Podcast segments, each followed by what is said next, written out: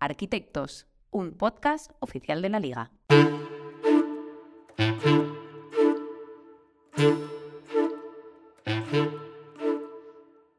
Si la arquitectura se define como el arte de proyectar y construir edificios, se podría considerar que los clubes de la liga también cuentan con sus propios arquitectos, los encargados de proyectar y construir jugadores, luego personas, pero también equipos, plantillas.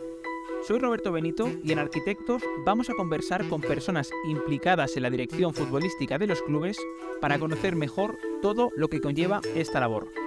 En este episodio recibimos a Nico Rodríguez, el director deportivo del Granada Club de Fútbol. Tras su aniversario en la entidad y con el ascenso conseguido, es momento de hacer balance y profundizar en el proyecto. Hola Nicolás, ¿cómo estás? Bienvenido arquitecto, gracias por pasarte por aquí. Muchísimas gracias, buenos días.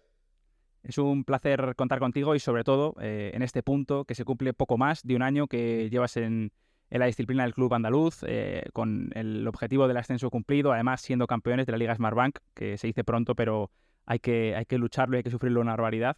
Para comenzar este ratito que vamos a estar contigo, Nicolás, me gustaría, como siempre, eh, poner un poco de contexto eh, sobre tu persona. No sé si nos puedes contar, por favor, cómo fue tu carrera de futbolista, en primer lugar, y también cómo arrancó y cuál ha sido tu, tu carrera como director deportivo antes de llegar al Granada Club de Fútbol.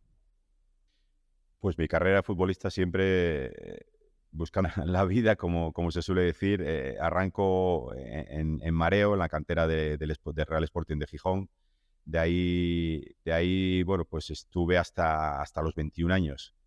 Ahí te forman como, como persona, te forman como deportista y te preparan para, para la vida. Entonces, de aquellos valores, de aquellas, de, aquellas primeras, eh, de aquellos primeros vestuarios, de aquellas primeras temporadas, bueno, pues uno se va formando y, cuando la carrera futbolista se va desarrollando, uno siempre tiene en la retina eh, lo que le inculcaron de pequeño y, es lo que uno sueña con, intentar aplicar eh, allí por donde va pasando. Entonces esos valores son los que, los que siempre hemos puesto, bueno, hemos puesto sobre la mesa, intentar, bueno, pues priorizar aspectos personales a partir de Mareo, pues ya empecé a dar vueltas. Me fui a Albacete, estuve allí tres años y ya empezó la, andadura siempre por equipos eh, de Segunda División B y bueno, puedo decir que casi que me recorrí el, territorio español eh, con, bueno, pues con, todo tipo de, vivencias y, muchos compañeros que, te dejas por el camino.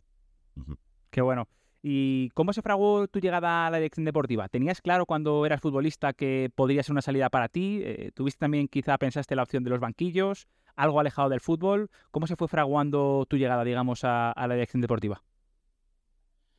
Para mí siempre fue algo muy vocacional. Lo tuve claro. Mm, es verdad que yo me retiro con 38 años del fútbol, entonces, eh, bueno, en, esas últimas temporadas eh, alguna gente, algún representante me llama, bueno, me, dice que empecemos a, trabajar, a hacer cosas eh, juntos y yo siempre me he posicionado, he dicho que no quería mezclar, eh, no quería mezclar gremios, tenía muy claro que yo en un futuro quería ser director deportivo, nunca dije a qué nivel, de hecho uno, un agente importante me dijo, pero bueno, ¿tú tienes alguna llegada, algún, alguna puerta abierta? ya digo, no, no, no, yo todo lo contrario, yo mm, me he centrado en ser futbolista, estirar la carrera lo máximo posible y, tener claro cuáles eran mis, bueno, pues, pues mis ideas. Eh, ya el, último año de mi carrera eh, jugando en tercera división, es verdad que hay dos equipos que, me llaman y se empiezan a interesar desde el mes de enero. Uno es el Talavera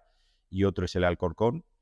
Eh, yo había estado en dos etapas en Talavera y, bueno, por, por casualidades del destino, por, porque así estaba marcado, eh, yo termino en el Alcorcón porque, bueno, de aquella había un presidente que en la primera entrevista me dejó claro eh, que, bueno, pues, eh, que era que yo estaba buscando.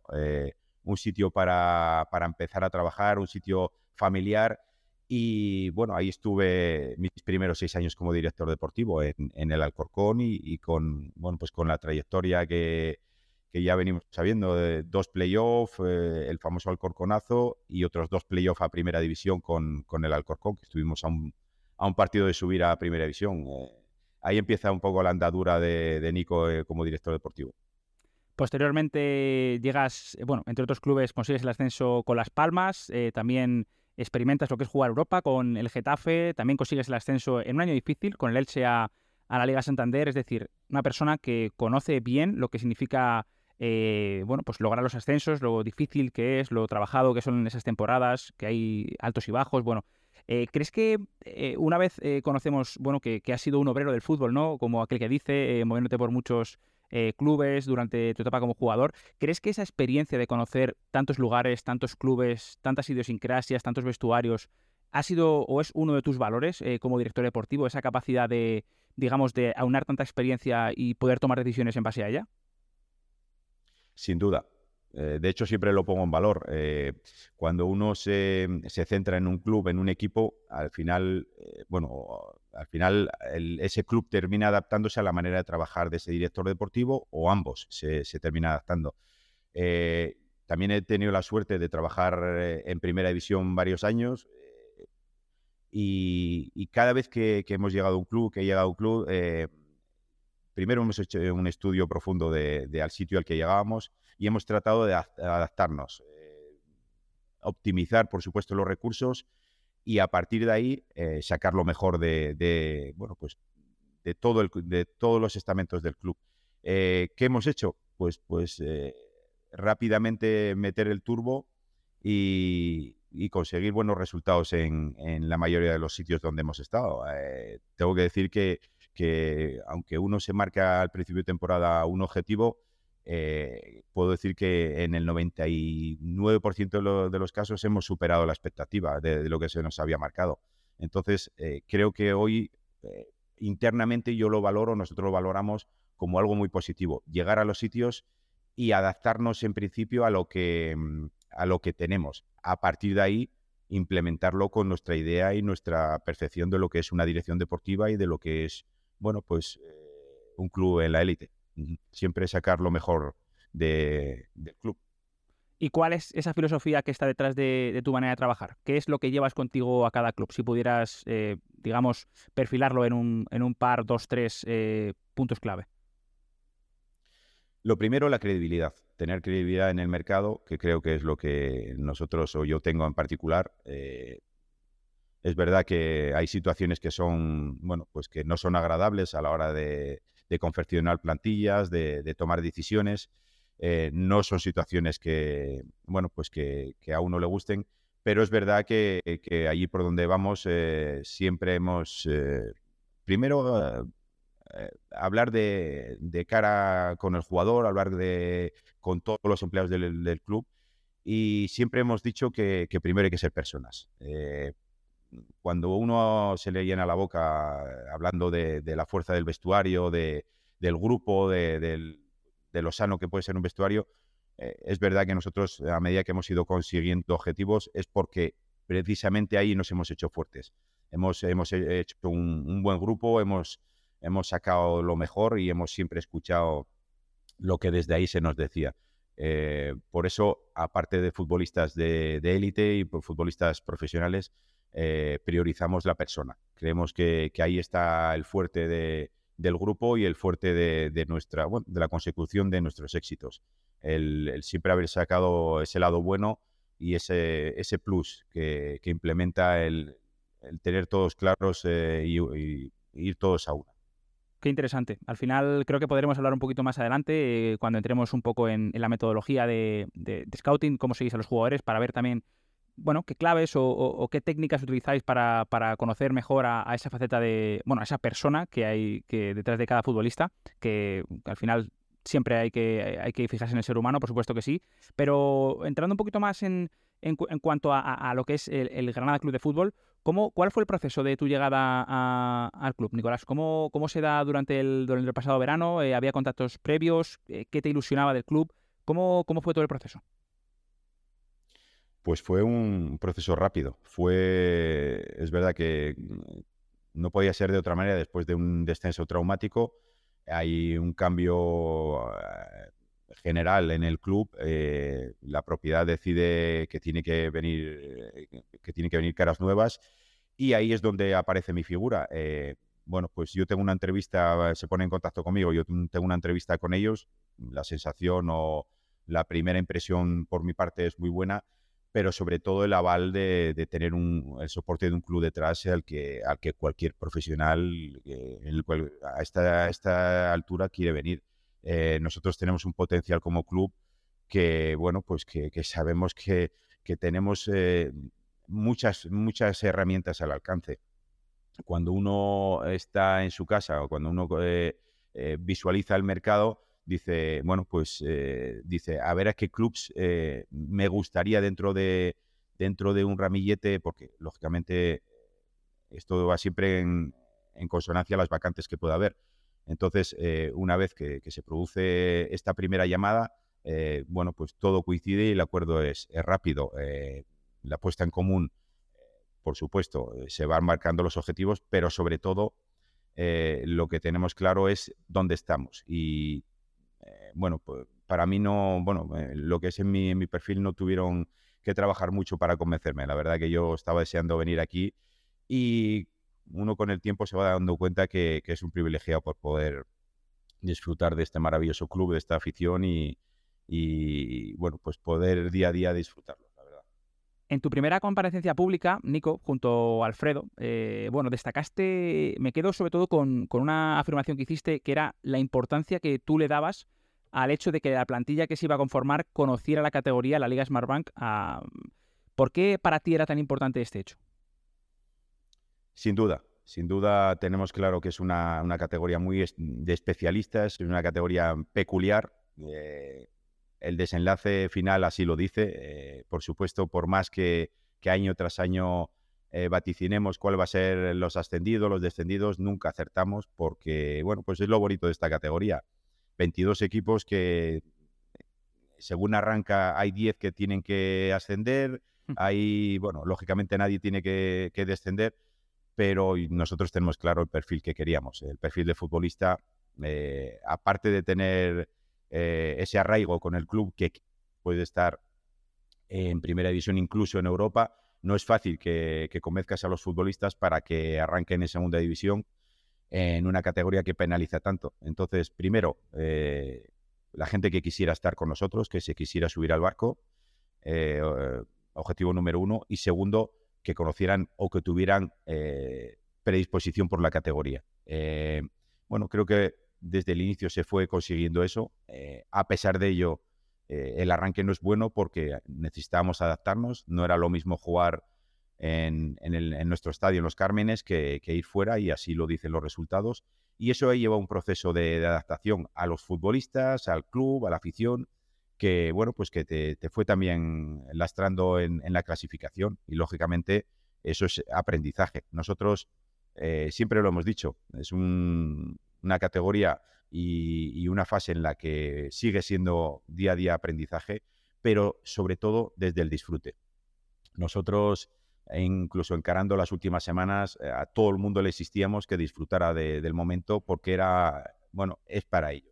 Después pasa todo rápido, eh, se termina la temporada, vuelves otra vez con la vorágine, pero ese proceso del que nosotros hemos disfrutado muchísimo y, a todo el mundo eh, en cada momento le hemos dicho que lo hiciera, que, no dejase pasar el día como uno más, que, disfrutase de, este, de este club y de lo que estábamos haciendo.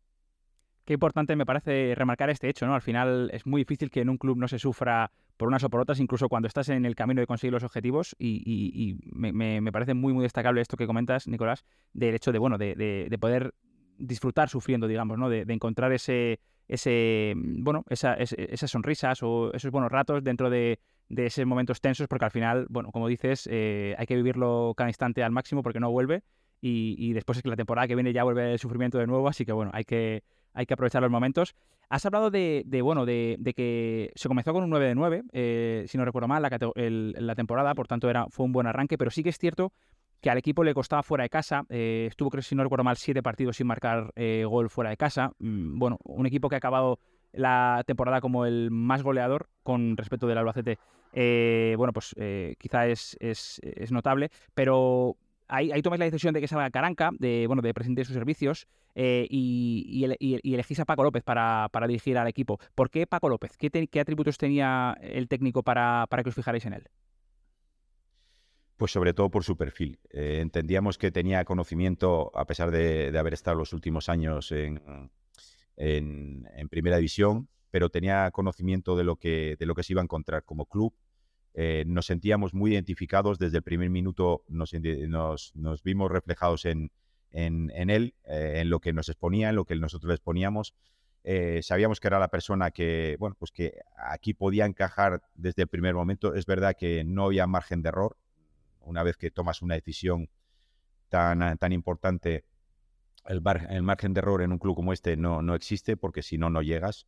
Y a pesar de haber hecho unos números eh, tan buenos o tan impresionantes, diría yo, como los que hicimos, si no hubiéramos acelerado desde el primer momento, evidentemente no hubiéramos llegado a, bueno, pues a, este tramo final y no hubiéramos terminado primeros eh, de ninguna manera. Entonces, eh, teníamos claro que primero tenía que tener conocimiento de, lo que se iba a encontrar y a partir de ahí, bueno, pues eh, el ir haciendo un trabajo en conjunto, eh, por supuesto, una vez que uno lleva meses y ha configurado una plantilla, la información interna la manejamos nosotros. Una vez que la compartes con, Paco y su equipo de trabajo, bueno, pues ves que la, comunión es total y, dentro de que, de que por supuesto, vienen con su idea, el ir adaptando su método de trabajo, el ir adaptando su, día a día, es lo que nos hace ganar tiempo a todos. Y, así ha sido, que a pesar de, bueno, de que fuera de casa seguimos sin, ser ese equipo que, todos estábamos esperando,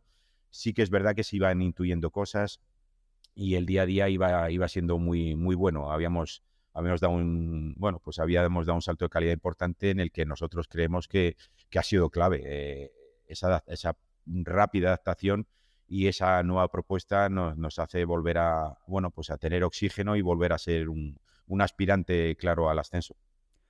¿Cómo es Paco en el día a día? Porque recordamos de su etapa, sobre todo en, el Levante, eh, bueno, que, bueno, que siempre era noticia en, ocasiones por, bueno, por una dirección, digamos, que incluía mucho al grupo, eh, que les dejaba participar en, cómo se diseñaban, no sé si las tareas, pero sí en, cómo tenía que ser un plan de partido. ¿Ha utilizado estas técnicas en el Granada? Sí, totalmente. Desde mi persona, yo, bueno, pues es de los que te hace participar en, bueno, pues en sus tareas, en sus labores, en sus pensamientos. Paco es lo que veis. Es un tipo llano, un tipo transparente y que, bueno, pues que tiene vocación y ama su profesión y, eso es lo que, lo que te transmite todos los días. Pero sobre todo eh, el querer mejorar todos los días, el querer mejorar eh, en cada entrenamiento, el querer mejorar, el querer implementar cosas nuevas en los partidos, eh, desde un estudio profundo del rival y desde un estudio profundo de tu plantilla. Eh, sobre todo lo que hemos visto es una evolución del, equipo y de la plantilla eh, pues, pues importante. Y, ahí es donde hemos tenido ese margen de mejora que, que esperábamos. Pero sobre todo, yendo a la figura de Paco, es lo que hemos visto, ambición y ganas de seguir mejorando. Debuta Paco López con el equipo eh, en casa eh, con una contundente victoria, 4-0 ante el Albacete, que quizá en ese momento, siendo un recién ascendido, podía parecer más normal, pero hoy en día entendemos lo difícil que es meterle 4 al, equipo de, de, Alves. ¿Qué importancia le das a, que arrancara también la etapa de Paco López? Bueno, eh, por supuesto, no deja de ser una anécdota los primeros partidos, porque su método de trabajo, su trabajo, no se ve en, en, gran medida. Se va, se va intuyendo, pero no, no está, eh, no está implementado desde, desde, una, desde una base profunda. Lo que sí que, mm, lo que, sí que hemos siempre tenido claro es que eh, el, hecho de no estar sacando resultados fuera de casa nos hizo que cada vez que veníamos a nuestro estadio estar al filo de la navaja, porque si te equivocabas, ya te separabas, ya te ibas eh, de la clasificación y, no te, y entonces sí que no ibas a tener margen de mejora. Y ahí es donde hubo un trabajo profundo de todo el cuerpo técnico, en saber que cada partido que nos jugábamos en casa eh, tenía que ser definitivo. El hecho de arrancar en casa también nos daba ese margen a que fuera de casa fuéramos eh, tratando de encontrar o dar con la tecla. Mm, bueno, la solvencia que hemos tenido en nuestro estadio, sobre todo eh, la autoestima, eh, la confianza en que iba a salir el resultado, eh, bueno, a expensas de, volver a encontrar bueno, pues esos resultados, más allá que, en, en momentos puntuales también el juego, pero sobre todo el resultado es el que se nos estaba negando fuera de casa. Yo creo que eso en el tramo final de la temporada ha sido clave, el, afrontar los partidos eh, en casa sabiendo que nosotros íbamos a ganar, íbamos a hacer un buen resultado, ha sido clave dentro de la fortaleza del grupo. Con la dirección de Paco López, ¿cuál ha sido el momento, si recuerdas alguno así especial, eh, Nicolás, que dijeras o, que digamos que, más gris lo vieras, ¿no? a lo mejor no sé si alguna derrota en casa, eh, ¿cómo, ¿Cuál ha sido el momento en el que tú dijeras, bueno, esto es un momento en el que tenemos que, digamos, dar la vuelta a la tortilla? Pues mira, muy fácil. Muy fácil porque además eh, el principal actor de todo esto eh, fue Paco López. nosotros perdemos contra el Levante en un partido en el que no fuimos nosotros, no, no, se, no se sacó la mejor versión. Y bueno, cuando nos metemos en el túnel de vestuarios, pues estábamos todos contrariados e incluso hubo algún rifirrafe menor que se quedó ahí. Pero sí que es verdad que Paco en ese momento, en el vestuario cuando entra, dice, señores, ahora sí que os he visto eh, que habéis sacado lo mejor de vosotros. Ahora sí que somos el firme candidato al ascenso y vamos a quedar campeones. En ese partido, que todo el mundo lo veía negro, que todo el mundo podía decir que era un punto de, de decir, uff, no hay, vamos, nos vamos a un callejón sin salida, Paco en primera persona y sigue recalcándolo a día de hoy y eh, en las charlas así lo ha seguido diciendo en el, en el grupo, eh, lo dijo en ese momento. Hoy lo ponemos como anécdota, pero en ese momento sí que es un punto de inflexión en el que reforzó el grupo, bueno, y al final todo eso le ha dado la razón. Eh, de ahí salió todo, de ver esa energía y de ver ese amor propio que, le sacó al equipo el haber perdido contra lo que es un rival directo. Qué bueno, qué bueno. se me ponen los pelos de punta, te lo prometo, Nicolás, porque al final, bueno, es ese golpe de timón que tiene que dar un, líder, eh, que haya esperanza donde parece que no, que, se está pagando. Bueno, ahí vemos la, importancia de la dirección de Paco López. Un equipo que una vez acaba la temporada se ve, bueno, 22 victorias, una cifra muy importante. Eh, de triunfos, eh, nueve empates y once derrotas, algo atípico para lo que es la parte alta de la clasificación, donde suele haber equipos que pierden menos, no consiguen tantas victorias, pero digamos que empatan más encuentros. ¿Qué lectura haces? A mí sí que, desde el punto de vista personal, sí que me parece muy de Paco López, un equipo, digamos, poco conservador o que no defiende muchos resultados, sino que va a ganar. ¿Es algo que tú también ves así? ¿Es algo que estabais buscando también con la llegada de Paco López? Sí, sin olvidarnos en, ningún momento del, trabajo, en, sin olvidarnos nunca del, trabajo que hay detrás de todo esto, porque lógicamente tiene que haber un equilibrio en todo esto, eh, si no, no hay, no hay resultados.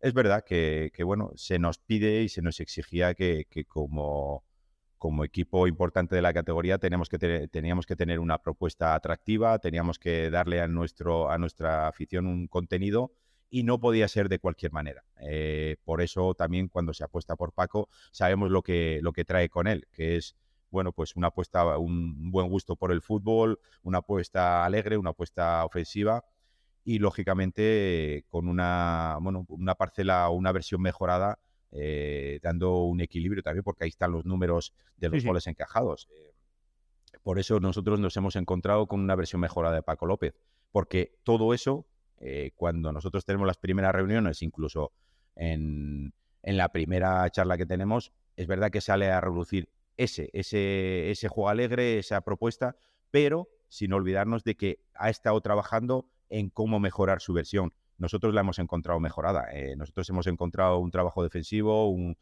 compromiso del equipo, porque no es un trabajo defensivo al uso, es un trabajo de todo el equipo, un compromiso que hay que arrancarle a todo el equipo para que empiece a defender desde el primer delantero. Y así lo hemos visto aquí, eh, con una presión tras pérdida por todo el campo, con un equilibrio, con unas vigilancias y con, bueno, pues mm, con un, un fútbol completo, que podríamos decir.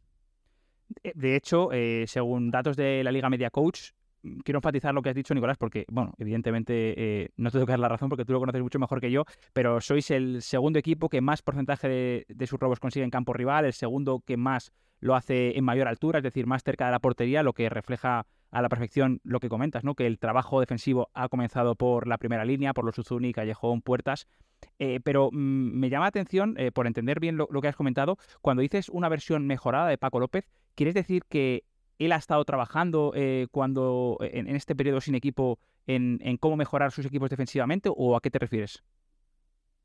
Sí, sí, en, general. Eh, es verdad que, hemos hablado de la, de la, parcela defensiva porque es destacable el hecho de, bueno, pues de los números que hemos sacado, pero yo diría que es algo global. Por supuesto, él, ha, estado trabajando, él ha estado viendo otras ligas, él ha estado trabajando en otras competiciones y, eh, con su equipo de trabajo han, bueno, pues así lo ha recalcado siempre, han estado trabajando en, ser mejores.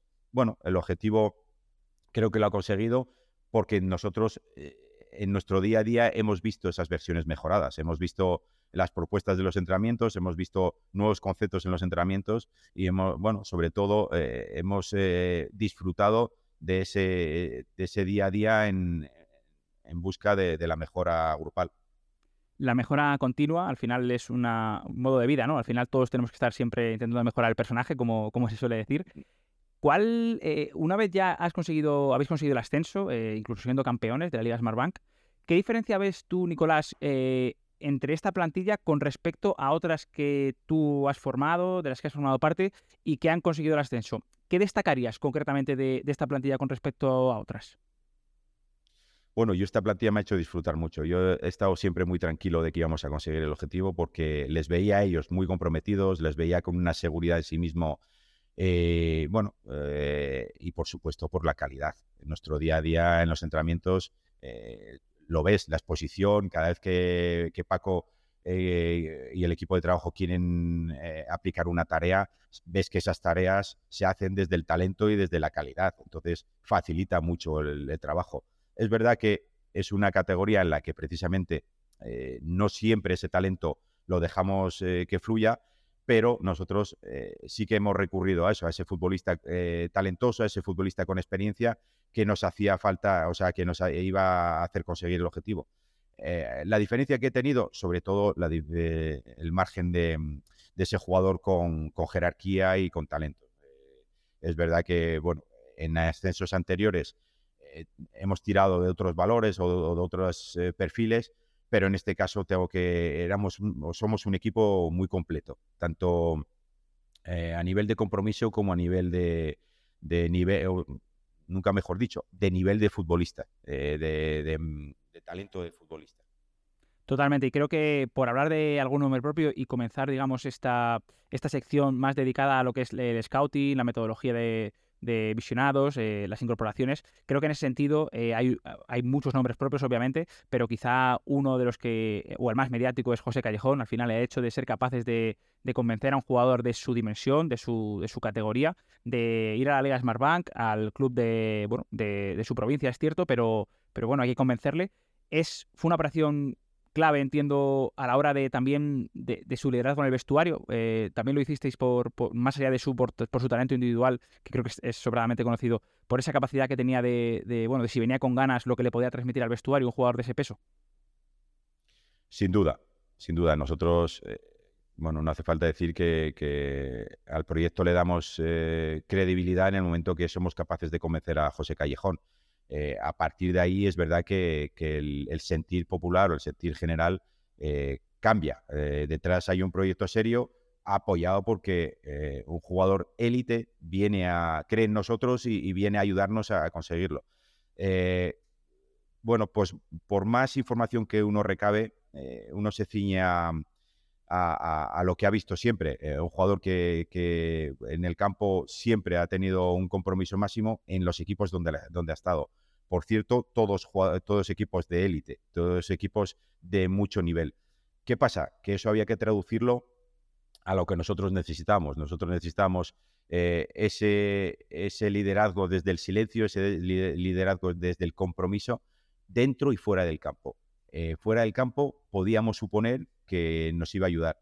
Nunca imaginábamos que nos iba a ayudar todo lo que nos ha ayudado. Eh, es verdad que ha sido una de las mejores eh, noticias. Eh, la adaptación, eh, cómo ha sido su día a día, sabiendo que para él ha sido una temporada durísima a nivel de, exigencia y a nivel de, carga emocional que ha tenido desde el primer momento. no olvidemos que, bueno, pues que, él se ha criado aquí, o bueno, se ha criado, él ha nacido en la tierra Entonces, para él suponía mucho más allá de un trabajo. Para él, eh, lo ha demostrado así, había mucho sentimiento. Mezclar todo eso, ha habido momentos que, hay que tener un, coco privilegiado como él tiene para saber llevar todo y, que no se notase. Eh, ha, sido o es una gozada tenerlo en el día a día con nosotros.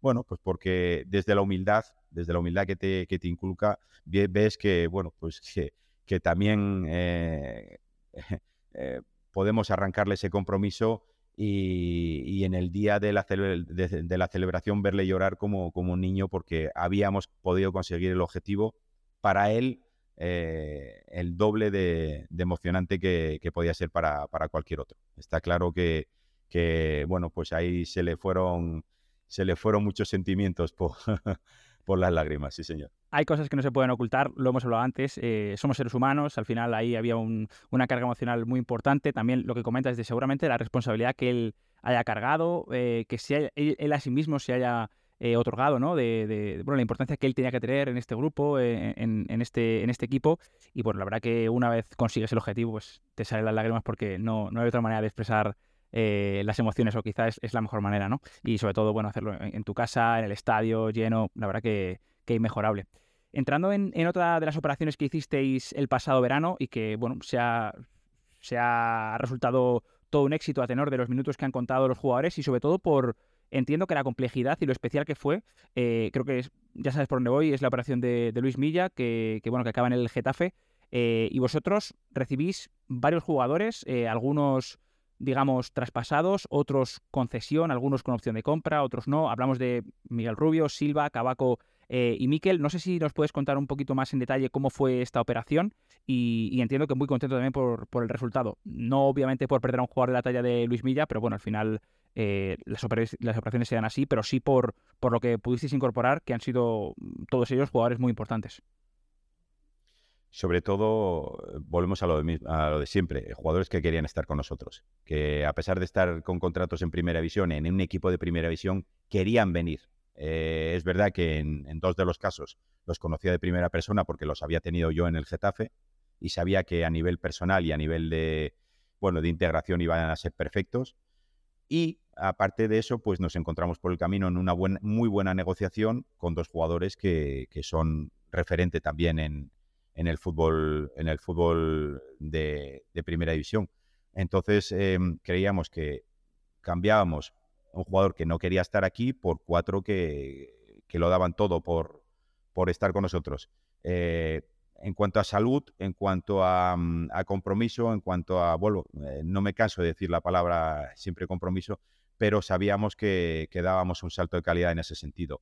Eh, la buena noticia que, que dos de ellos eran en propiedad a coste cero, que son Miguel Rubio e Ignacio Miquel, y que hoy en día son activos del club. Eh, aparte de haber dado un rendimiento, diría yo que sobresaliente ambos, eh, de tanto de Cabaco como de Jonathan Silva, desde el primer día que llegan aquí hasta el último día, máximo compromiso, vuelvo a decirlo, aportando lo mejor de cada uno de ellos, eh, dándonos auténticas lecciones de saber estar, de, su día a día eh, en el vestuario reconocidos y creo que, también tienen, bueno, creo no, afirmo que, tienen su parte muy importante en todo lo conseguido, por supuesto que sí. Eh, teniendo en cuenta que nuestra plantilla está conformada por 28 futbolistas, que no es fácil para Paco manejar, pero ahí está, de ese grupo y bueno, pues no es fácil eh, ver que futbolistas que han jugado 10 eh, partidos seguidos de repente se quedan fuera de, la alineación titular y aún así eh, saber que el lunes llegan y son uno más y vuelven otra vez a intentarlo para estar preparados para el domingo. Eso ha sido sobre todo poner en valor el trabajo del cuerpo técnico, del grupo y del oceaneado que estaba en las cabezas. Por supuesto que sí. ¿Me vas a permitir, por favor, que interrumpa la entrevista, como se corta un balón entre líneas? Para pedirte que si disfrutas de arquitectos, si te gusta este podcast, te suscribas a él en la plataforma donde lo escuches, actives la campanita y nos dejes tu valoración. Es completamente gratuito y nos ayuda a que esta comunidad de arquitectos, esta manera de entender el fútbol, de ver, disfrutar este juego, llegue a la mayor cantidad de personas posibles. Muchas gracias. Hablas de la importancia del grupo y para eso, recogiendo lo que hemos dejado pendiente anteriormente, eh, la importancia de fichar eh, personas que, bueno, que, puedan aclimatarse bien a, esta clase de grupos en los que hay una competencia muy alta y en los que, como dices, te puedes quedar fuera del 11 de varios partidos y después entrar en función de bueno, lo que, lo que piense el míster. Has dicho también que en ese sentido, por ejemplo, había dos jugadores del Getafe que ya conocías personalmente y eso, bueno, pues te, te ayudó a tomar decisiones.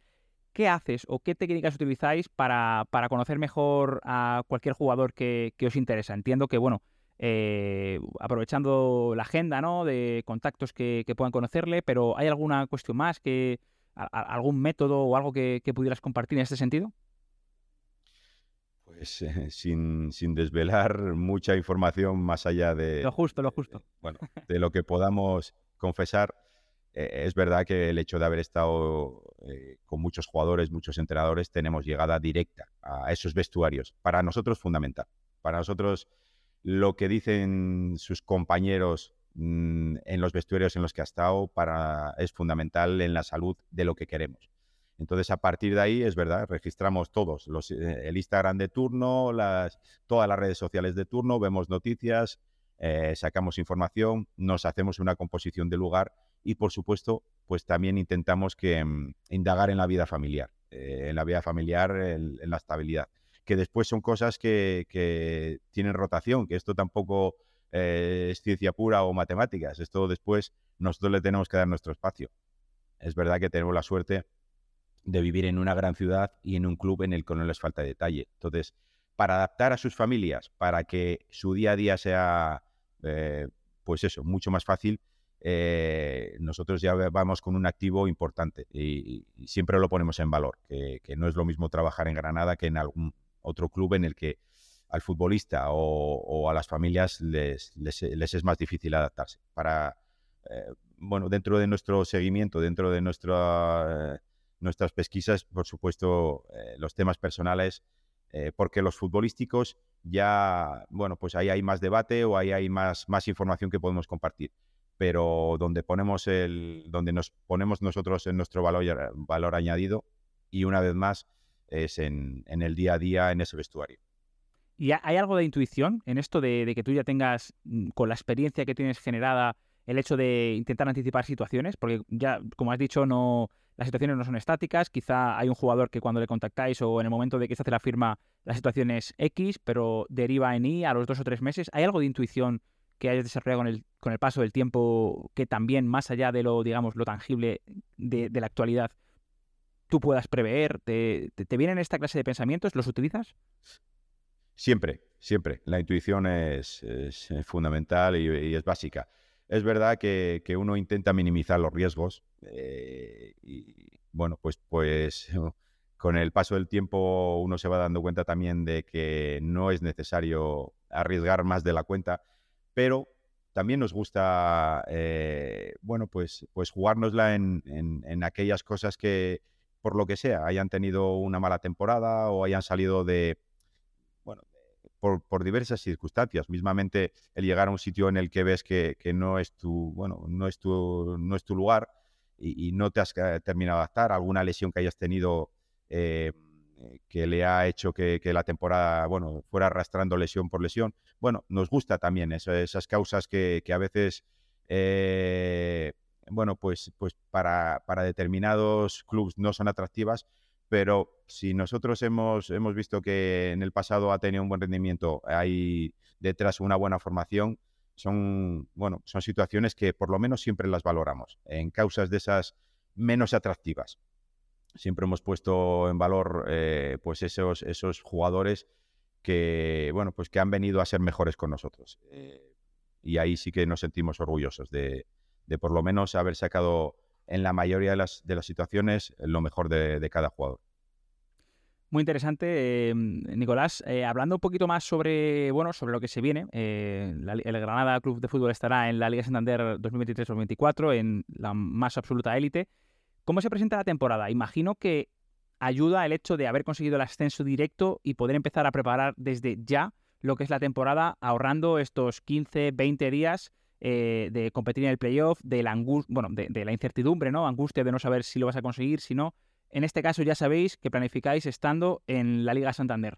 ¿Cómo imagino que ayuda, no? Sí, sin duda. Sin duda uno se, pone en situación y ya sabe en la categoría en la, que, en la que va a trabajar el año que viene. Por supuesto, vas por delante de, bueno, pues de otras situaciones de, los equipos que han terminado la liga este fin de semana pasado o los que todavía se están jugando el ascenso eh, de segunda división, lógicamente. Eh, a nosotros nos ha puesto en situación, eh, bueno, pues vamos teniendo reuniones internas y bueno, vamos teniendo ese debate que hay que tener, eh, lógicamente, después de, un análisis de, profundo de la temporada. Pero sobre todo, eh, lo que te hace es encarar el trabajo con, mucha ilusión, eh, con la máxima ilusión y, con la energía renovada. Ya estamos en modo primera división y, bueno, ya tenemos a todo el club en fila para, para sacar el máximo rendimiento de lo que nos espera. Por supuesto, ilusionante. Y entiendo también que bueno, el trabajo de visionado eh, ya está hecho eh, en gran parte, no significa que no, que no haya mucho que, trabajo que hacer, pero sí que lo que, lo que supongo que cambia son las listas, ¿no? Al final eh, no es lo mismo hacer un, listado de jugadores potenciales para, para la Liga Smartbank que para la Liga Santander. entiendo que no ya los mercados que observáis, que también, pero cambia completamente el, hecho de haber cambiado de categoría, de haber estado en Santander. Tenéis, o, tenéis acceso a otra clase de jugadores. Sin duda, sin duda. Es verdad que, bueno, pues eh, el Granada hoy en primera división eh, pasa de ser cabeza de ratón en segunda a ser cola de león en, primera. Eso, son, eso es lógica pura. Pero es verdad que también tenemos un bagaje de un año de conocimiento pleno del club, de la ciudad. Entonces, eh, eso nos hace pues hacer un filtro más extenso o más concreto de, de todo ese listado. es verdad que, bueno, el trabajo que llevamos haciendo durante el año nos hace siempre mirar un, escenario optimista y pensando en primera división como, como nos gusta a todos hablar, de, a todos nos gusta hablar de, jugadores de, mucho nivel o de nivel. Entonces esto va, va asimilado a, la primera división. Eh, bueno, hoy en día, como todo, eh, seguimos diciendo lo mismo. 90 eh, días de mercado, hoy 80 y pico días de mercado todavía intensos. Eh, como siempre empezaremos la liga y todavía habrá alguna semana de mercado por delante. Eh, terminaremos, o no fue el caso, pero todavía terminaremos viendo que se sigue haciendo un gran volumen de operaciones las últimas horas de mercado, como no puede ser de otra manera. Entonces, eh, lógicamente, hoy lo que tenemos es el, el, abanico muy amplio, escuchando todo, valorando y tratando de, minimizar los riesgos de los que antes hacíamos alusión. ¿Tenéis claros ya los perfiles a los que, vais a necesitar o, que estáis más interesados eh, de cara a la próxima temporada? Sí, en cuanto a los perfiles lo tenemos claro. Otra cosa es lo que nos marca el mercado. Pero los perfiles que queremos, eh, el tipo de jugador que queremos, eh, lo tenemos claro.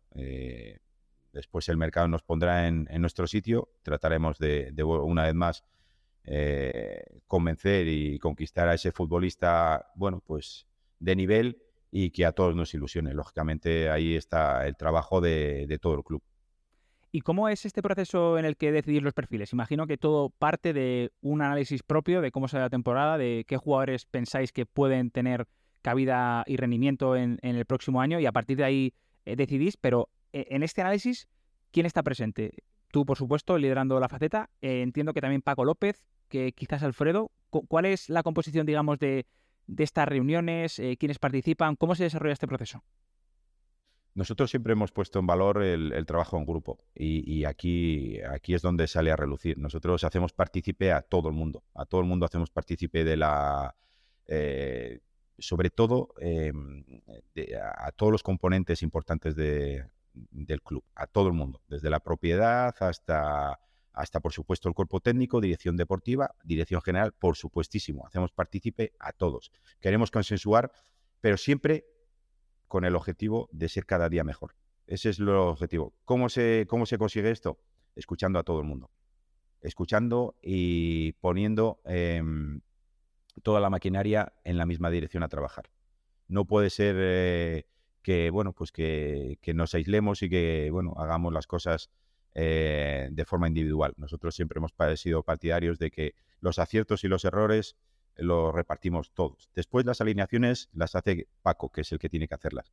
Pero nosotros le tenemos que poner a su alcance eh, las mejores herramientas. Y eso sale desde el consenso. Por supuesto, haciendo partícipe, como decíamos antes, a todo el mundo. En otra de tus eh, intervenciones eh, públicas, que además hay que decir que no son muchas, por lo cual te agradezco doblemente tu, que estés aquí, porque al final no eres una persona que, bueno, que se muestre mucho, también sería interesante saber por qué. entiendo que te gusta trabajar, bueno, pues en la sombra, aprovechando bien el tiempo.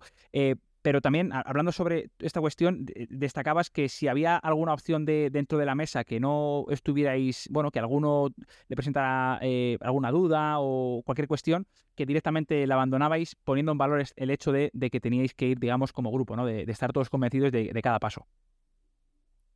Sin duda, sin duda. Eh, el futbolista o, el próximo futbolista que, tiene que venir o el que ha venido, lógicamente tiene que estar consensuado. Si no, uno con, los años se va, se va dando cuenta que, no nos lleva a ninguna parte.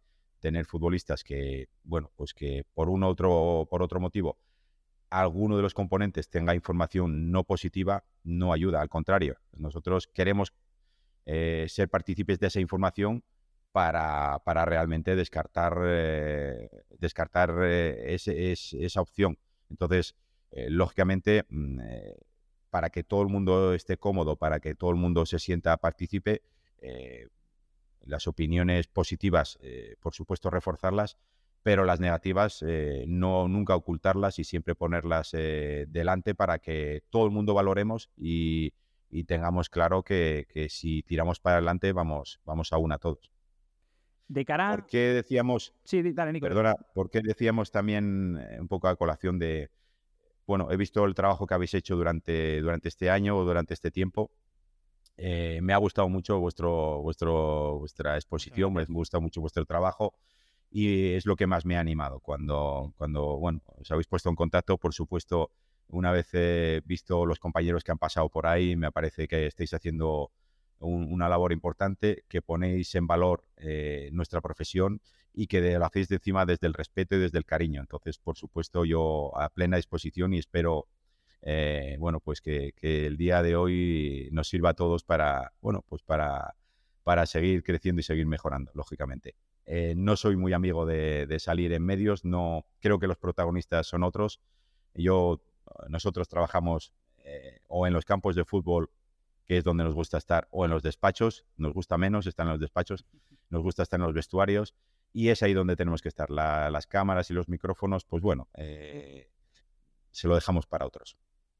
No puedo pasar por alto eh, tus palabras, te agradezco muchísimo, Nicolás, de verdad, muchísimo tu, tus cumplidos. Al final, eh, bueno, pues ayudan a, que esto siga hacia adelante. la misión era esa, poner el valor en valor por su trabajo, que al final, bueno, yo creo que si hay algo en la liga hay muchísimas cosas buenas, pero dirección, eh, técnica son brutales. Al final, bueno, yo creo que es top mundiales y, por eso nace la idea del programa y bueno, tenerte a ti eh, es, un orgullo. Y también yo creo que para, para realzar no solo vuestra figura, sino también eh, el trabajo que se viene haciendo en los clubes, liderado por vosotros, pero bueno, que hay una estructura que también lo soporta. Y habéis hablado muchas veces en, en la rueda de prensa, tanto tú como Alfredo, de la importancia para vosotros de realzar la marca Granada, eh, el hecho de que el proyecto siga hacia adelante. ¿Cómo, ¿En qué punto lo ves ahora mismo esta cuestión? Pues ahora mismo en un momento maravilloso. Eh, tenemos, ha habido comunión total. Es verdad que nosotros llegamos en un estado de presión lógico y, totalmente entendible, pues por el desenlace final, por, por lo inesperado y porque, bueno, pues porque creemos que es un club y una ciudad que se merece estar en primera división. Entonces, hoy tenemos que, decir que todo esto goza de una salud eh, inmejorable. Hemos visto, sí que es verdad, que cada vez que hemos querido agitar el árbol, hemos visto un compromiso por parte de todo el mundo, eh, absoluto. Entonces, eh, para nosotros ha sido muy fácil. nosotros hemos dado todo lo que teníamos en el campo y a partir de ahí nuestra afición ha respondido seguramente por encima de, lo que a veces dicta el fútbol. Eh, yo recuerdo venir un día de, Santander, creo que si no recuerdo mal, venir un día de Santander a las tantas de la mañana y eh, perder contra, bueno, lo que creíamos que eh, era un partido importante para posicionarnos, para estar bien posicionados y cumplir ahí con, bueno, pues con estar entre los dos primeros. y lejos de eso, nuestra afición a las 5 de la mañana estaba haciendo colas para comprar entradas y no quedarse sin ver el próximo partido contra el Eibar. Eso me parece que, hoy en día, eh, eh, no sé si hay muchas aficiones como esta, pero mejor que esta ninguna. Entonces, en segunda división, ver una ciudad volcada a este nivel, eh, nosotros es verdad que, se nos caía el alma al suelo de ver todo esto. Entonces, por supuesto que teníamos un compromiso con, todo, con toda esta ciudad y esta afición, pero es que ellos han ido siempre por delante de, lo que nosotros les pedíamos. Ellos han estado en la altura de, ellos sí que han estado en la altura de, de primera división. Nosotros, por eso, se lo teníamos que devolver con la categoría que se merece. ¿Marca la diferencia tener una afición de este tipo en, una categoría como la Liga Smartbank? Tan ajustada. Sin duda, sin duda. Nosotros podíamos haber llenado tres campos. Eh, hay muchísima gente que se ha quedado sin poder ver a su equipo en directo porque, bueno, pues la capacidad es la que es. Creo recordar que hay 15.000 y pico socios y la capacidad es de 18.000 y pico ese margen de 3.000 personas, imagínate, en cuanto el equipo ha empezado a funcionar un poquito, enseguida ha volado, enseguida había déficit de entradas. Entonces, eh, más allá de todo esto, lo que sí que hemos encontrado, porque lo hemos sufrido cuando hemos venido con otros equipos, es una afición que, vuelca al campo. Cuando decimos esto, es que tú lo notas cuando vienes como contrario, que hay una afición ahí que aprieta a todo el mundo, que aprieta al árbitro, que aprieta al contrario, que pone eh, que, al futbolista, nuestro futbolista, eh, lo, dentro de, un límite lo, bueno, lo, anima y lo, refuerza. Entonces, efectivamente, entonces, todo esto que ha hecho que, nosotros cuando lo estamos disfrutando en primera persona, te das cuenta, sabes que lo tienes ahí porque, eh, bueno, pues porque lo has estado viendo durante todos estos años. Cuando ha, llegado el momento de, arrimar el hombro, ahí han estado, ahí han estado y han volcado el campo hacia la portería que tocaba, sin duda. Y no cabe duda, es obvio que, que la Liga Santander seguirán igual, si cabe más ilusionados, obviamente, pero bueno, por poner en valor lo que ha sido la afición de Granada, incluso la Liga Smartbank han estado llenando fin de semana hasta fin de semana. Eh, en cuanto a la plantilla, eh, que habrá, entiendo que bueno, un número importante de jugadores que, formarán de esta temporada, que formarán eh, parte de la próxima, ¿Cuál crees que es la clave para, conseguir que se aclimaten lo antes posible? Que ese, digamos, ese aterrizaje en la élite sea lo más llevadero posible. Entiendo que habrá, es importante que haya jugadores como, como Puertas, como Callejón, si continúa, que bueno, que, ya conocen la categoría y que pueden transmitir ese, ese conocimiento. Pero ¿cuál crees que es la clave para conseguir que, esa plantilla, digamos, que, llegue a la primera jornada ya con garantías de competir? Bueno, sobre todo que el futbolista que venga eh, sepa dónde llega. Eh, que tenga claro, bueno, pues que, que viene a transmitirnos eh, o, a, sumar toda la ilusión que nosotros tenemos, pero que tenga claro al club y a la ciudad a la que, a la que viene. creo que es ahí donde arranca todo. Nosotros no podemos salirnos del guion. Nosotros tenemos que seguir con lo que nos ha ido bien y lo que nos ha funcionado siempre. hacer valer ese, ese grupo, hacer valer esa fuerza y sobre todo esa dinámica con la que el equipo ha terminado. Nosotros tenemos que arrancar eh, igual o mejor que como hemos terminado, eh, terminado. Entonces, sabemos que es un punto importante que todos los futbolistas que, tienen que venir eh, se suban a, ese tren que, ya está, ya arrancó hace tiempo.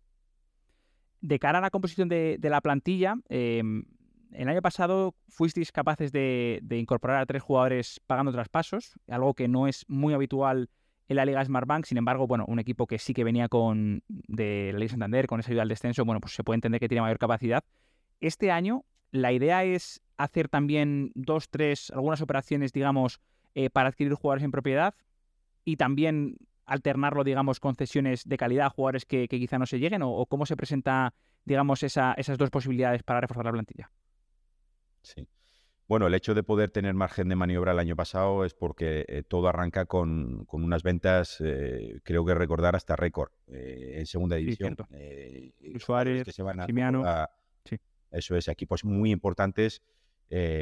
No sin olvidarnos de que fueron negociaciones muy duras porque no deja de ser un equipo de segunda división que quiere vender un, a un equipo élite y lógicamente, bueno, pues el que viene llama a la puerta, pues, pues no viene con la mejor de las ideas. Entonces, todo este cúmulo de negociaciones, todo este cúmulo de optimizar esos traspasos, dan como resultado que nosotros tengamos cierto margen de maniobra. Y ahí eh, eso se traduce en, que, lógicamente, podemos eh, comprar a esos tres futbolistas.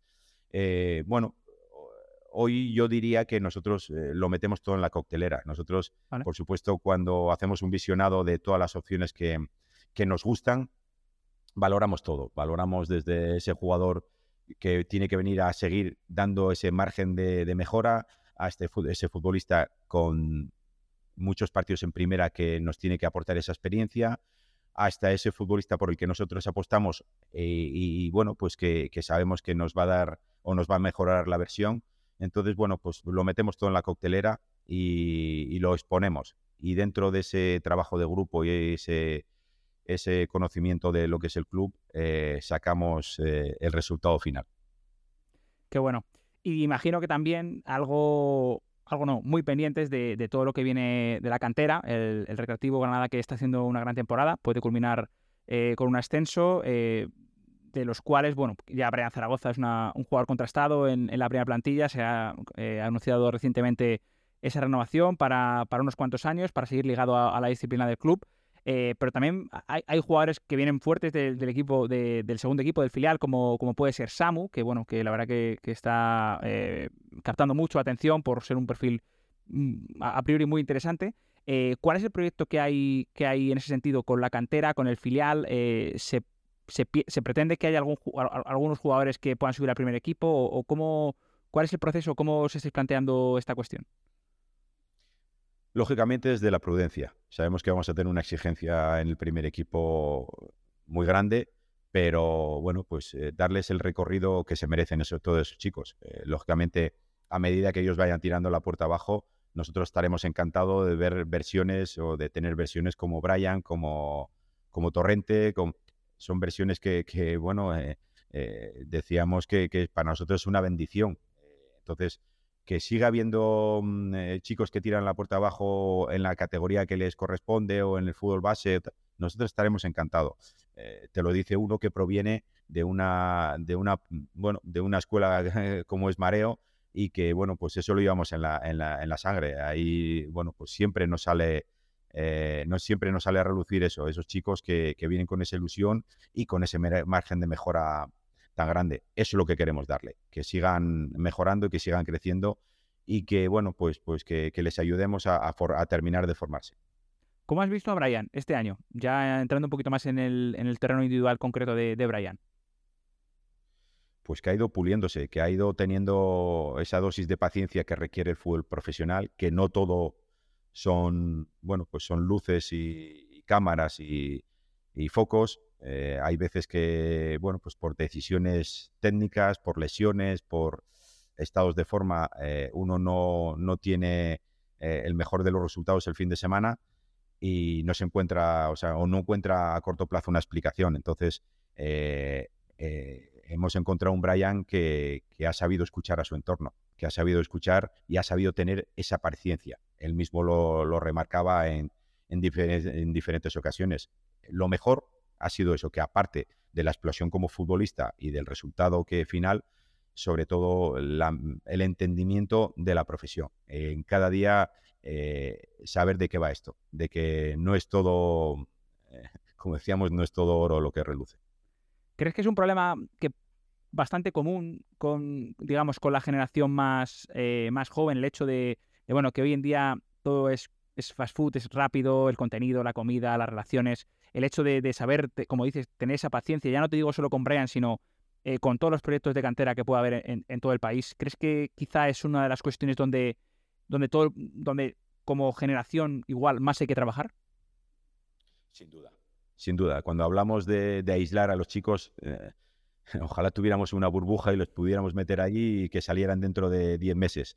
Eh, bueno, le vamos a echar la culpa a todo el mundo, al entorno, a las redes sociales, a la cantidad de información que manejan los chicos, pero yo creo que, básicamente el entorno cercano es fundamental. El entorno, esa, buena base, esa cultura de, mm, de, inicio y sobre todo que los chicos no estén centrados solo en, jugar al fútbol, que con, con 12, 14, 16 años no se puede jugar al fútbol solo. Hay que tener la cabeza puesta en muchas cosas. Eh, en seguir formándose, en seguir estudiando, en aprender idiomas, en porque todo eso te lleva a lo que nuestro entrenador dice siempre, entendimiento del juego. todo eso te lleva a entender mejor tu profesión. Pero si no se diera la cara buena de, la moneda, tienes la otra, que te estás formando como persona y como profesional en otra materia. Entonces, no podemos jugarnos una sola carta. Eso es el principal objetivo de las canteras, que aparte de formar futbolistas de élite, tengan que formar esas personas. Es verdad que es muy fácil, eh, se nos llena la boca de, agua, de, todo el decir, bueno, mm, vamos a formar personas. No, eh, vamos a formarles en que no solo eh, dependemos de lo que un entrenador decida el fin de semana, no, porque si no viene la frustración de, la semana porque no te han puesto el domingo a jugar. No podemos quedarnos en eso. Y el entorno no se puede sentir frustrado por eso. Su, hijo puede ser un gran arquitecto, puede ser un gran fontanero y, y será igual de feliz. Entonces, eh, nosotros queremos futbolistas y futbolistas de élite, pero futbolistas formados, con una buena base y con, bueno, pues eso ya viene también, aparte de lo que nosotros les inculquemos, también vienen de casa. Viene de casa y tiene que priorizar eh, sus estudios, lógicamente. Qué bueno, y qué importante, bueno, eh, hay un término ¿no? que, se ha puesto de moda últimamente, que es la, cuestión de la carrera dual, ¿no? Lo, que, lo que comentas de, de seguir manteniendo esa formación, porque al final está demostrado que después, como dices, te redunda positivamente en el, en el terreno de juego, pero claro, ah, bueno, hay círculos familiares, eh, más fáciles, más difíciles, bueno, es una labor que, entiendo que hay que, seguir haciendo. Vamos a entrar ya en la recta final, eh, Nicolás, y sí que hay una pregunta bastante, bueno, no sé si eh, off topic, vamos a decir, que no entra mucho dentro del contexto, pero que, me apetece hacerte, y es, ¿cuál es de toda tu carrera, una persona con tanta trayectoria como tú, cuál es, y sobre todo ahora que, ahora que, llegáis a la Liga Santander, cuál es el fichaje mm, que más orgulloso estás o, que, o que más crees que aportó al equipo eh, cuando conseguiste meter una plantilla o cuando tú aportaste ¿no? Eh, para que una plantilla estuviera en primera división, en Liga Santander? ¿Cuál es ese jugador que, y que te gustaría repetir, digamos? ¿no? Un jugador que, diera jerarquía, que diera peso o que por su talento eh, fuera decisivo en el, en el césped. ¿Con qué nombre te quedarías?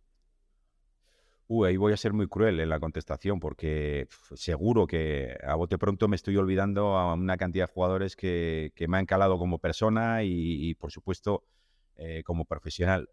Voy a, voy a ser muy injusto en, la contestación. No sé, ahora mismo casi te diría que, nos encontramos o me encontré en Gijón con un chico que, Tony Sanabria, que era un chico con 20 años, con, con un mar de dudas en su cabeza, eh, con una inestabilidad eh, profesional grande porque venía de la Roma, de, estar en, el equipo primavera o de estar en los juveniles sin, sin prácticamente participación y lo pusimos en primera división.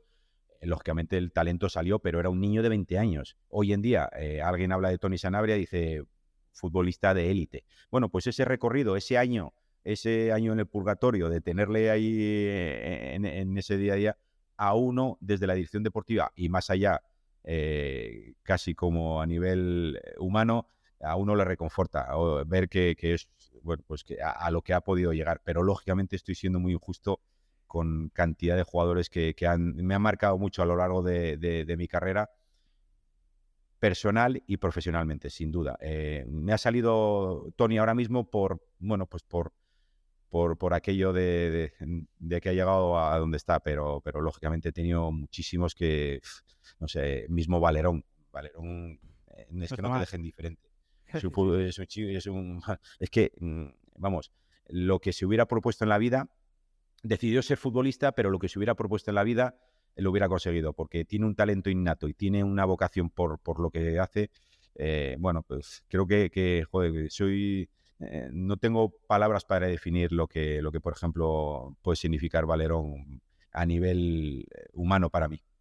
Qué bueno, las quejas a mí, ¿eh? si hay alguna queja a mí, que yo sé que la pregunta se las trae y, que no era nada fácil, así que, eh, bueno, pero mm, creo que una persona con tanta experiencia como tú, que ha hecho tantas operaciones, tan, con tanto conocimiento del fútbol, bueno, podía, podía tener sentido, así que ahí nos quedamos con ese nombre de, de Tony.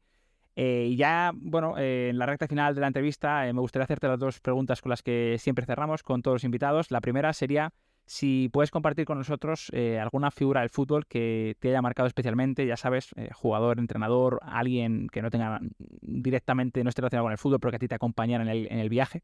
¿Quién sería? Bueno, yo básicamente me tengo que ceñir al, mundo del fútbol. Eh, lógicamente mi familia eh, ha sido muy importante en todo este proceso. A partir de ahí lógicamente a nivel profesional a mí el que me marca mi carrera es Benito Floro. Yo me encuentro a Benito Floro después de salir eh, de mareo en una jornada de futbolistas que fueron élite, eran buenísimos todos. Uno se comparaba con ellos y decía, yo no tengo nada que hacer en este deporte, yo me tengo que dedicar a, otra cosa. Lógicamente, a los dos, tres años te das cuenta que esos están todos en la selección y son, son top mundial. ¿Quiénes eran, Pero yo me encuentro... ¿Quiénes eran? Perdona, que yo no lo sé. Bueno, pues por ejemplo, eran Luis Enrique, Manjarín, Abelardo, Juan L., casi nada. Casi nada, efectivamente. Sí, eh, y todos los que estaban con ellos, que también eran buenísimos, o todos los que estaban con nosotros. Entonces, esos son los que yo me dejo en el Sporting B y me voy a Albacete. Y ahí me encuentro con un entrenador que para mí, aparte de haber sido pionero, eh, bueno, él venía de la docencia y él sí que era un bueno, pues un mix de todo. Eh, esas sesiones de vídeo, esos, bueno, es que era, eso sí que era un aprendizaje. Eh, y, era introducirse en, el, fútbol profesional, pero desde un prisma totalmente diferente al que yo había vivido. A día de hoy, lo sigo diciendo, cuando uno sale de, un entrenador y, de, una figura como la de Benito Floro, fuera hace frío. Uno se da cuenta que, que para llegar a ese nivel de exigencia eh, bueno, pues, pues, bueno, pues mm, eh, la, vara de medir es diferente. Es verdad que a los dos años de eso, eh, Benito Floro era entrenador del Madrid. Entonces, las casualidades no, existen. Para mí no existen. ese fue el que me marcó a todos los niveles, a nivel, por supuesto, de exposición del día a día, pero sobre todo con unos valores y, bueno, la importancia de lo que es la salud mental también, que la trabajábamos ya de aquella con un psicólogo y, lo que es un, completo, un, entrenador mucho más allá, aparte de lo que se pueda saber, eh, bueno, pues, pues, públicamente, lo que era el día a día, por supuesto que te marca. Un adelantado, muy, una persona transgresora que ya veía eh, bueno, lo, holístico del juego, ¿no? Eh, hablabas de la salud mental, de la, importancia de estar preparado psicológicamente, que hoy en día, bueno, todos lo asumimos, pero que quizá en, aquel momento, pues habría, habría caras, ¿no? Cuando alguien comentara que eso podría afectar al rendimiento y demás ya sabemos de, dónde venimos. Y ya para, finalizar, eh, eh, Nico, si puedes compartir con nosotros algún hábito que tengas diario, semanal, que a ti te ayude a estar más centrado, más equilibrado en, tu trabajo.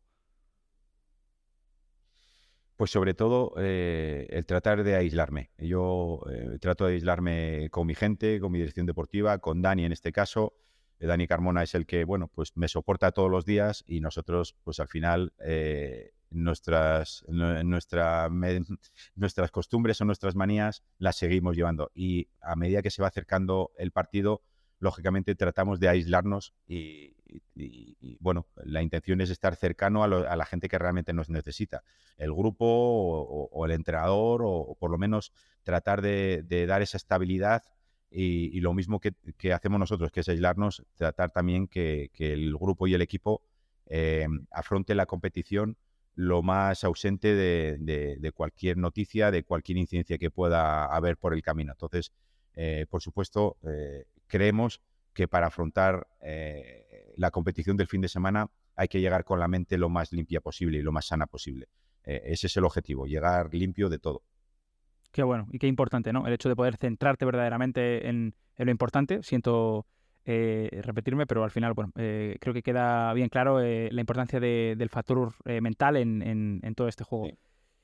Nada, Nicolás, no te quiero quitar mucho más tiempo. Ha sido un verdadero placer contar contigo, con bueno, el arquitecto del Granada campeón de la Liga Smartbank. llegaste hace poco más de un año y habéis cumplido el objetivo. No es nada fácil, como dices, había muchos equipos que, buscaban, perseguían ese sueño, lo habéis conseguido vosotros y imagino que desde ya eh, trabajando en, lo que se viene para la siguiente temporada, que es un reto precioso, la vuelta al fútbol profesional. Así que te deseamos la mejor de las suertes y, seguimos en contacto. Estaremos muy pendientes del proyecto de Granada. Muchísimas gracias. Felicitaros a vosotros por el, por el programa, por el trabajo que hacéis, eh, por poner en valor la figura de las direcciones deportivas. Eh, en algo tan necesario, creo que en nuestro fútbol y para mí imprescindible, que voy a decir yo, un director deportivo que lleva 15 años en, la profesión, creo que eh, no se puede obviar nuestra figura y creo que tiene que ser incluso importante en la toma de decisiones. Pero sobre todo lo que me gustaría aprovechar también es poner también en valor a, todo lo que es el, la familia del Granada, desde la gente que nos cuida día a día en la ciudad deportiva hasta la gente que nos cuida al campo, que, trabaja en las oficinas, a todo el mundo, eh, a todas esas chicas que trabajan en la tienda. Creo que sin ellos eh, hubiera sido imposible lograr el objetivo y más como campeón. Ellos son los campeones que nos han que nos han llevado a, nuestro objetivo. Así que hoy me toca desde aquí también agradecérselo. Ahí queda esa felicitación de parte de, Nicolás. Al final, bueno, son cosas que parecen manidas, pero es que está claro que o tienes un grupo muy, muy unido en todos los sentidos o es muy difícil conseguir estos objetivos. Así que, bueno, esto es una muestra de, cómo se. de que al final el Granada es una familia y, por eso se consiguen los objetivos, claro que sí. Eh, Nico, muchas gracias, de verdad, muchas gracias. Te deseamos la mejor de las suertes a ti y a tu equipo para el verano. Muchísimas gracias. Hasta pronto. Gracias, gracias.